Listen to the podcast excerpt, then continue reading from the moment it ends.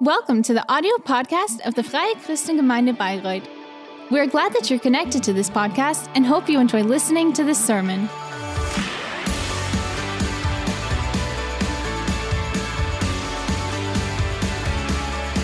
So great that I um, just have a bit of uh, that I have some, some time to to talk to you now, and I have uh, read a book that really inspired me, and um, what I've learned and uh, discovered in this book um, that I would like to share with you now. So the the best thing that uh, you that you can do uh, is um, a candlelight dinner. I don't know whether you've already had that, um, but a, a romantic, um, intimate dinner or date uh, with your partner, with your husband, wife, girlfriend, boyfriend, um, in a restaurant or somewhere else, when the atmosphere is good, and yeah, that's that's really something great. That's, that's something very very special.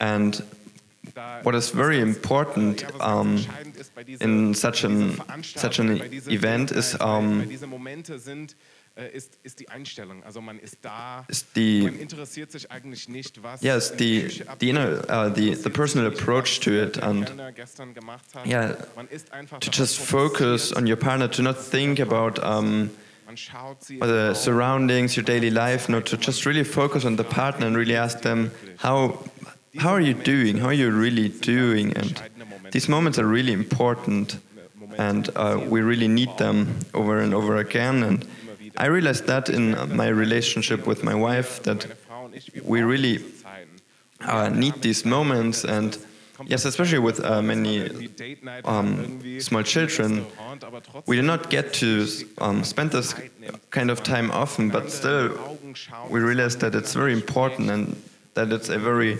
decisive um, part of our relationship or of any relationship.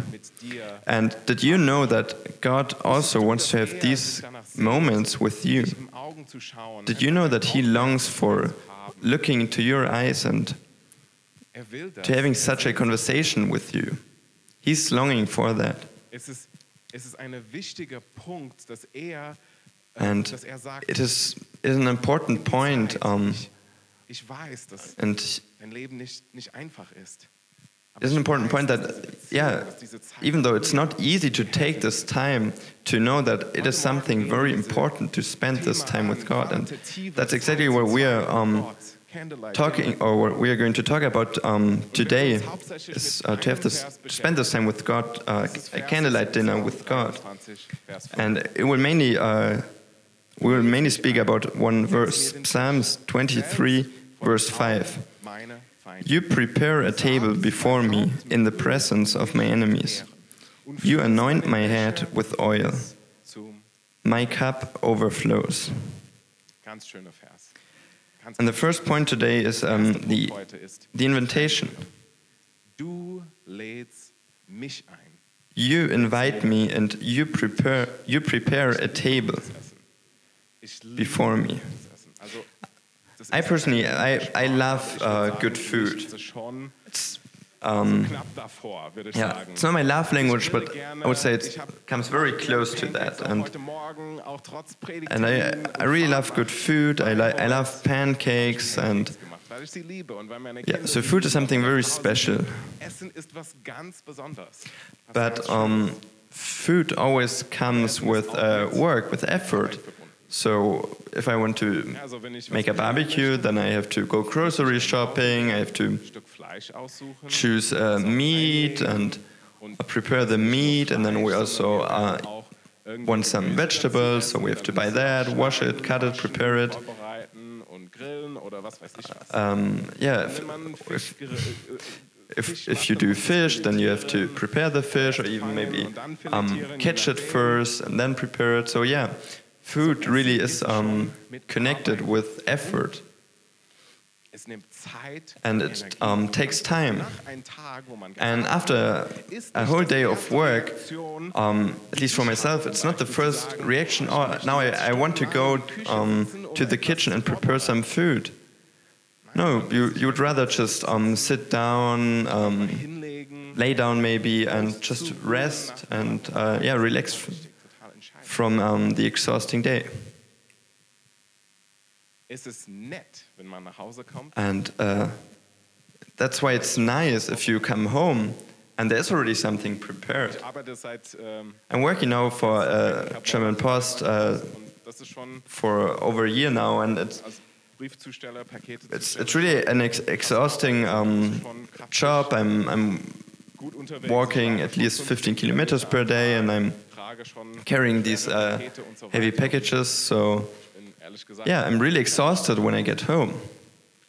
und es ist schön. And it's amazing because when I get home, almost always my uh, wife has already prepared something for me. It's already warm and it's already on the plate, and I can just um, just get to eat it and to enjoy it, Essen und genießen. and that's wonderful.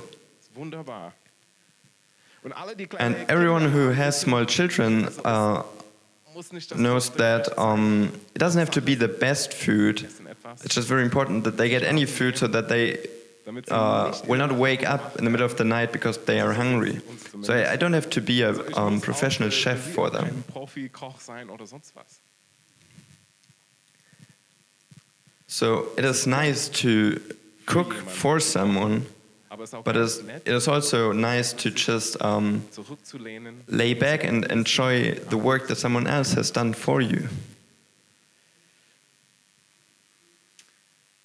And the, Das Schönste an dieser Candlelight Dinner Moment. so the, the best about um, this, this candlelight dinner is um, so really um, you, you prepare the best um, things. So, for example, lohnt es sich uh, take a look at the picture, Apfelsoße im Bad zu the fancy napkin. So ein bisschen Um, spüren darf, was yeah.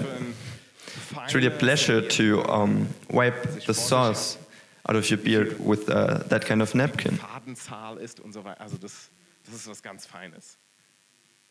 Here in this psalm, it is written about, um, Psalm wird darüber geschrieben, dass it's written that God invites me and that God invites you. So the same God who has created heaven and earth, the same God who has created all the animals, all the plants, all the oceans, the whole universe, uh, universum, Universum gemacht hat, lädt dich, um, even the God who has created ourselves, who has um, der Leben in uns pre- eingehaucht who has um, put our breath into our lungs.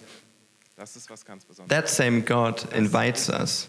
And that's not something uh, we should take for granted. That's something very special. uns aufgrund dessen And I think that we should ask ourselves three questions. Um, er? Why, So ist es nicht umgekehrt. why is God inviting me? Lade ich Gott nicht ein. And uh, why is He the one who is preparing everything? And why not um, the other way around? And the third, maybe most important question how uh, very amazing will the food taste like? I mean, the, the, the God who has created everything, um, I mean, yeah, the- the food doesn't matter, uh, whether you're vegetarian, vegan, or sweet tooth, um, the food must be amazing.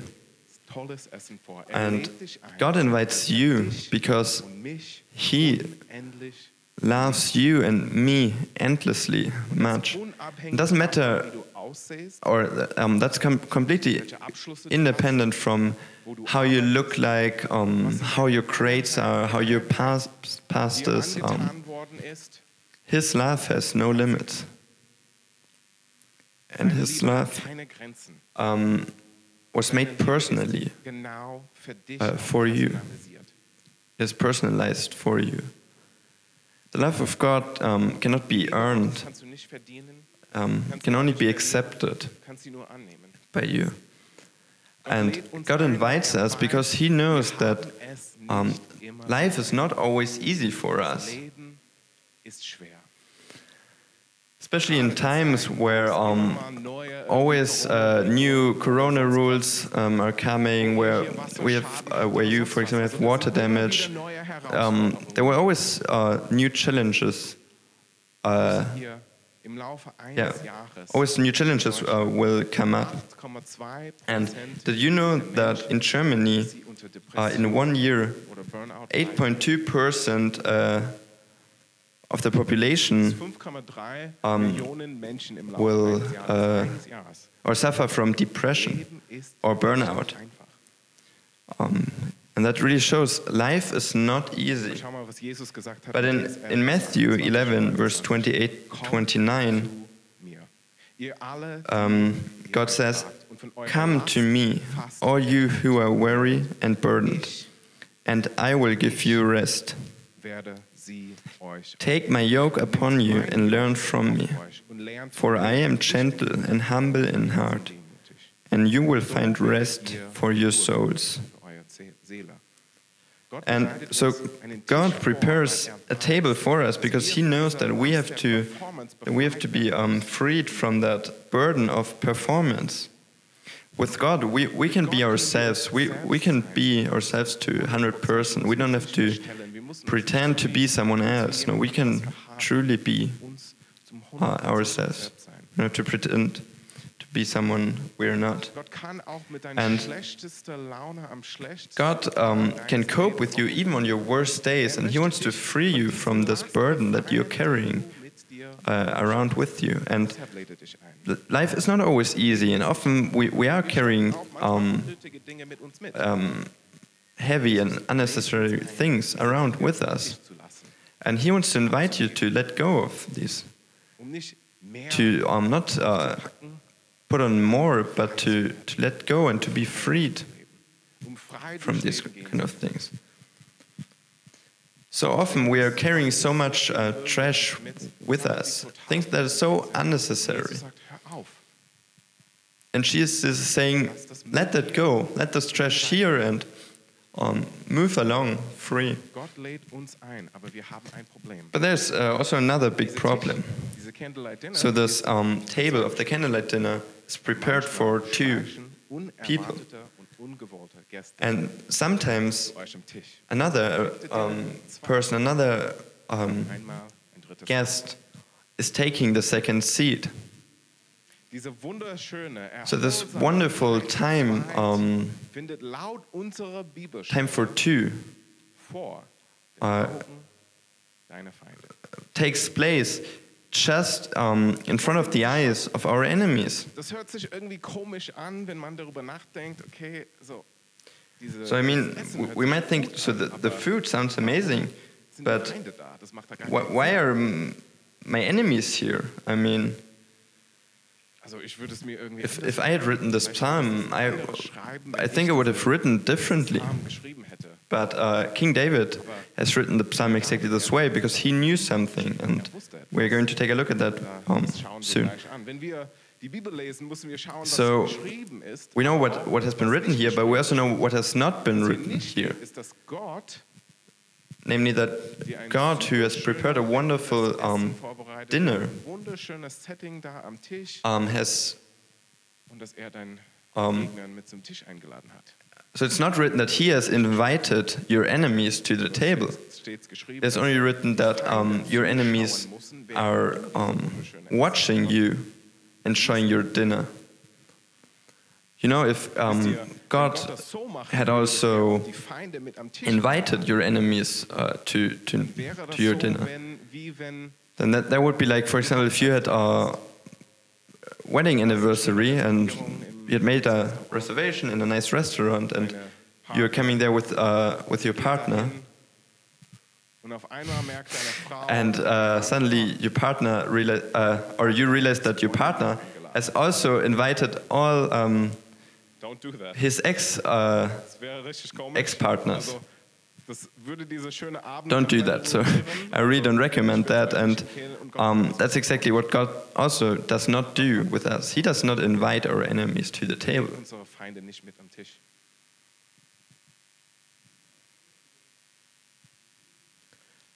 So you know Wisst ihr, Gott Gott möchte, wants to show our enemies dass wir sein that we are one and he wants to show our enemies that um, in Ruhe lassen. they should leave us alone and that he is with us that he loves us that he is there for us and that he um, strengthens er us uns stärkt, dass er für uns da ist. our enemies they, they have different plans with us Unsere Gegner haben andere Pläne mit uns.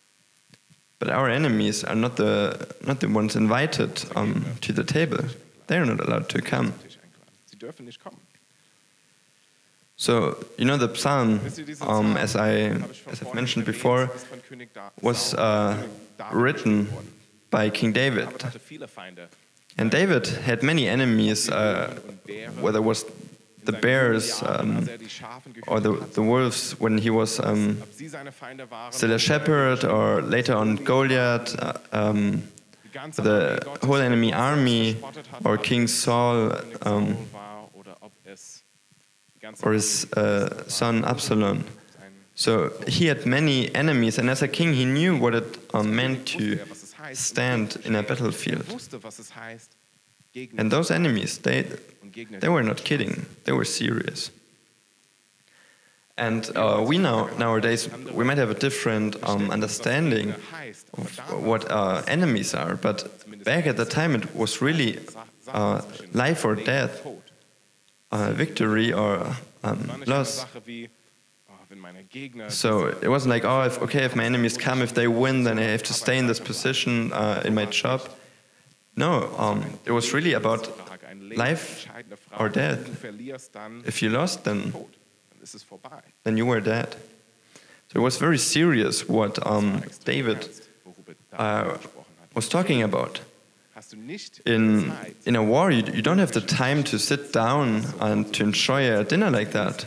Everything is very hectic, and yes, you, you still need food, but it's more du brauchst Essen, uh, you ist yeah, you just, eher, ich, ich hau etwas um, rein, damit ich Energie eat everything as fast as possible so that you have energy, but don't get the time to really enjoy it. diesen Tisch vor, But God is preparing that table for us in the middle or in the midst um, of a war because. He knows that we need this rest. And you know, our enemies, they have to watch wie wir diese, um, as we get to enjoy this rest with God. Wo wir diese göttliche So they, have to watch as we get to spend time with God, sie müssen zuschauen, wie wir um, which will give us new energy and in diese krasse empower us. But what, um, strangely enough, what might happen is that we, we're sitting there with God on the table, and then Ah, we, we're turning around and we say, "Oh, you, you, you're also here. Uh, just yeah, come and join us." And we are inviting our enemies to the table, and we, we let them speak in um, in our relationship with God. And that that truly is difficult. Because that really challenges this um, this time, this intimate time with God. Because suddenly there's someone there who also um, talks uh, and disrupts the conversation and the plans that uh, God has for us. You know, God wants to speak into us um, His plans, His um, His love, and His grace. But suddenly there's another voice there who has something differently in mind. Etwas anderes vorhat.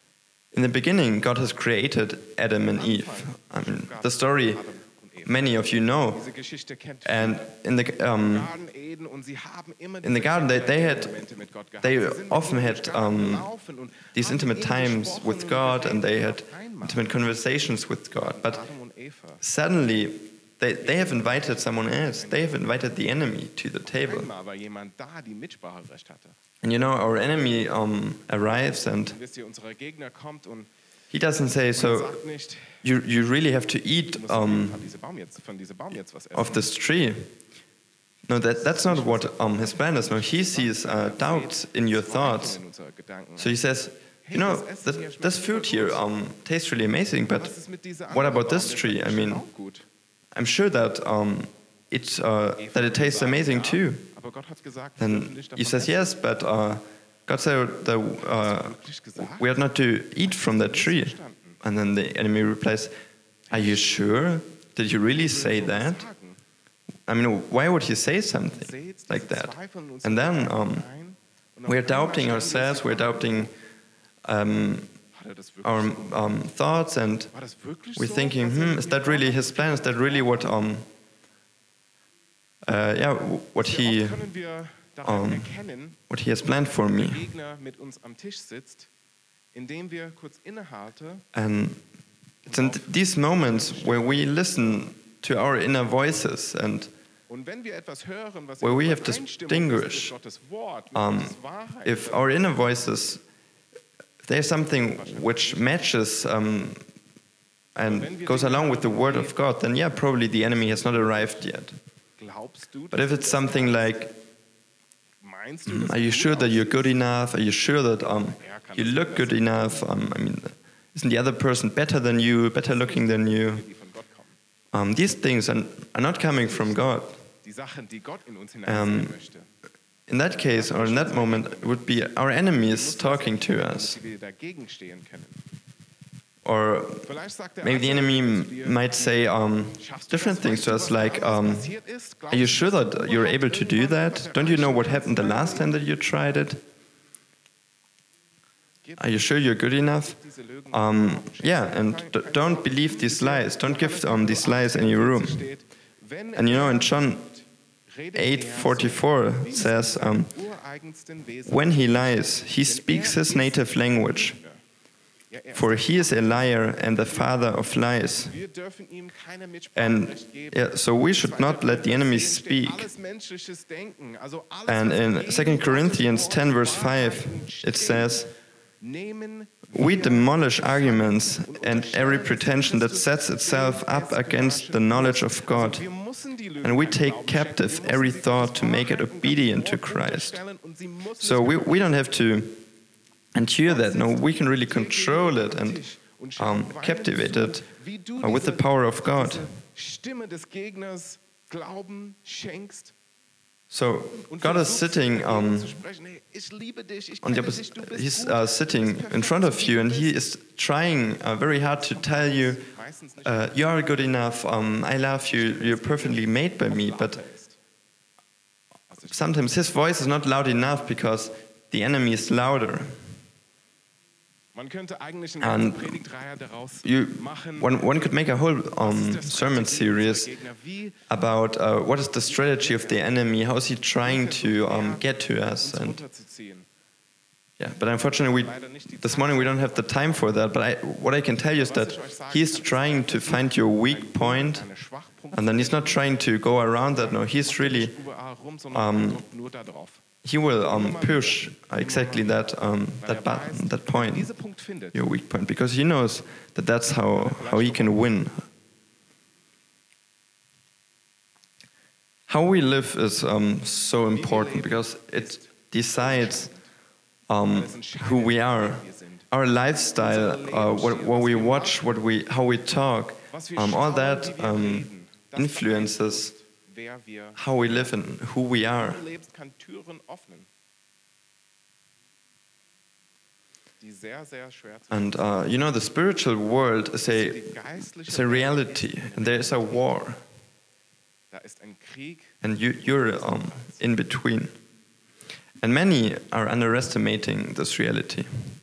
But I want to tell you do not underestimate it. Aber ich will euch It is about you, your life, and your dich, eternity. Do not believe your enemy and listen to God's voice.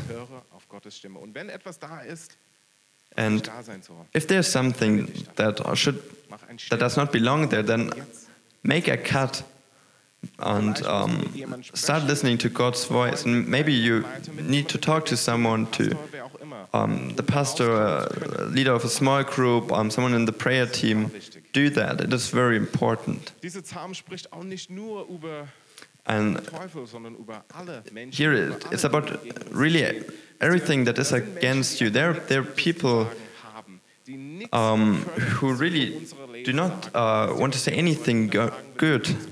Nichts Gutes zu sagen habt, dann No, what, what we're telling our children, if, if you don't have anything good to say, then just don't say anything at all. And that's what, what we should do if, with all these negative um, voices, just do not listen to them and only listen to God's voice.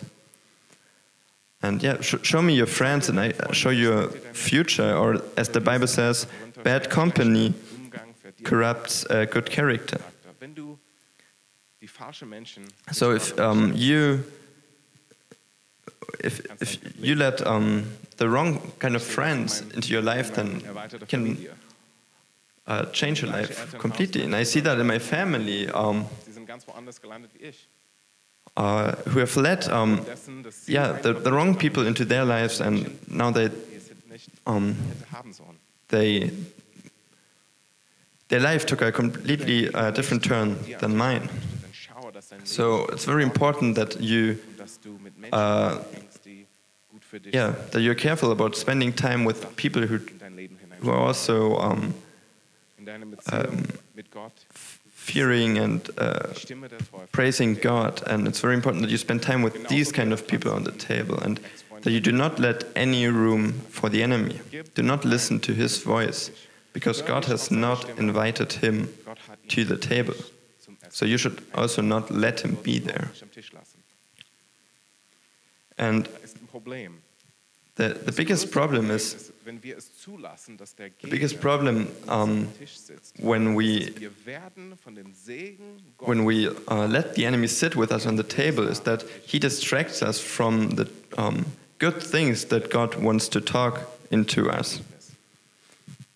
Wenn wir diese Candlelight So now the third point is that ungestört und ohne if we have this candlelight dinner undistracted and um, until the end with God, then the best thing comes um, at the end. In our main verse it says, um. You anoint my head with oil, my cup overflows. And oil is the biblical symbol of um, joy and happiness. And we're living in a time where Burnout is uh, really spreading through our, our society. And so, how much um, are we in the need of, Dosis der Freude und Fröhlichkeit. of a place of um, joy and happiness? That's exactly what we need, what our family needs, what our neighbor needs, what our was unsere Freunde, people around us need. And Und das ist genau das, was Gott that's exactly uh, what God uh, offers to us. A godly dose of joy.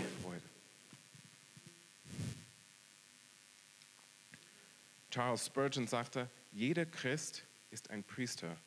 Und ohne Salbung kann er seines Priester And Charles Spurgeon said that every Christ, uh, uh, every Christian um, is a priest, but uh, without the anointment of God, he cannot um, act uh, his position. And that's why we have to, um, why we have to get uh, close to the Holy Spirit every day um, again. And in order to receive that anointing of God, because that's what we need. Uh, because without it, we cannot act out our calling. hineingehen, können wir nicht, So we need that every single day. wir brauchen das Tag ein, Tag aus, jeden Tag neu. And you, you know what I, what I laugh about this Wisst ihr, was verse Ich liebe an dieses Vers ist, um, that says er diese, dieses Salbung that he says um, that he he's not uh, you know giving us uh, just Er enough. Gibt uns in No, but he's giving us more than enough. It overflows. So he's giving us so much that all the people around us that they get to experience it too, and that they um, yeah really uh, realize and experience that love and joy of God. Jesus sagte in Johannes 10,10, 10, ich bin gekommen, And in John 10:10 it is written, "I have come that they may have life, and have it to the full." And that's why we um, need to spend time with God, and, and why our men, enemies have to watch why we're spending time with God on the table. And you know, if, if we do so, um, or Jesus has already conquered death. He has already um, been victorious. So the, the victory um, is already um, determined. am Tisch haben. Dann And now if, if we are to um, spend time with God on the table, then we can er claim that victory. And I want to experience that um, for me and for my surround, surrounding, but also uh, for yours. Okay, and I want to come to the end now, and I want to 23 noch mal vor. once again uh, read the verse, but a bit differently. He invites you, and he prepares he prepares a table before you in the presence of your enemies. He anoints your head with oil, and your cup overflows. You know, you, you're invited. Doesn't matter whether you already know God, whether you already have a relationship with God, you are invited. You have a personal invitation. From God. Do you accept Gott. Or not? That's your decision. Nimmst du den an? Oder nicht? Das ist deine But I would recommend you to accept um, that invitation because nimm the best thing that you can do das Beste, was du je to accept that invitation Einladung Gottes anzunehmen. for the very first time, but also every single day, um, once again. mit Gott zu kommen. Just take a look at this table situation um, of yours and Tischsituation bei dir an. Hat yeah. anderes Mitspracherecht in deinem Leben als Gott? and Jemand, der es nicht look whether someone else um, spricht dein Feind in has the right to talk on your table, Und wenn er das tut, uh, whether the enemy is also sitting on the table, and if not, then send him away. also lass ihn nicht am Tisch. Um, if there's something that God has not invited, Und wenn da etwas ist in Leben, was there's something in your life that you have to cut out, that you have to change, then do that, so that so that y- damit du diese Erfüllung der Freude Gottes so that you can receive this joy and this um, fulfillment of God every single day. empfange die Liebe Gottes, Receive the power of God. empfange die Kraft Gottes neu. Not only that, um, not only that you have a great life, no, but that you can change the world with God. Our world needs God. Our world needs Jesus. Our world needs what only Jesus can give. Das, was nur Jesus bietet. And I want to ask you now to um, close your eyes Ich möchte euch bitten, to um, to create a, an atmos- atmosphere of privacy. And if you're here now or um, Wenn du hier vor in the live stream, then im Livestream dabei bist, doesn't matter. I believe that um, this morning the, the qu- question stands um, in the room. Do you want to have a relationship with God? Do you want to sit on the table with God?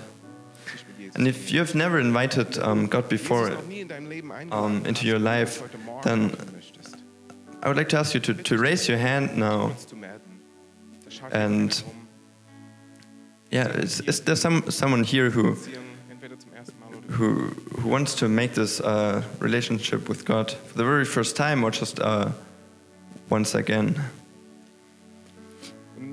To invite Jesus into our lives is it's very easy. It's not about the words that we are saying or where we are. It's- And the Bible really says that if we're inviting um, God into our lives wholeheartedly, then, then He will come. And I would just pray something, and if you want to pray along or pray something in your own words, then just do so. Jesus, I thank you that, that you love me, that you know me, and that you have forgiven me. And I accept that. Forgive me and make me clean. I thank you that you're my Savior and that you're my Lord. Amen. In Jesu Namen. Amen.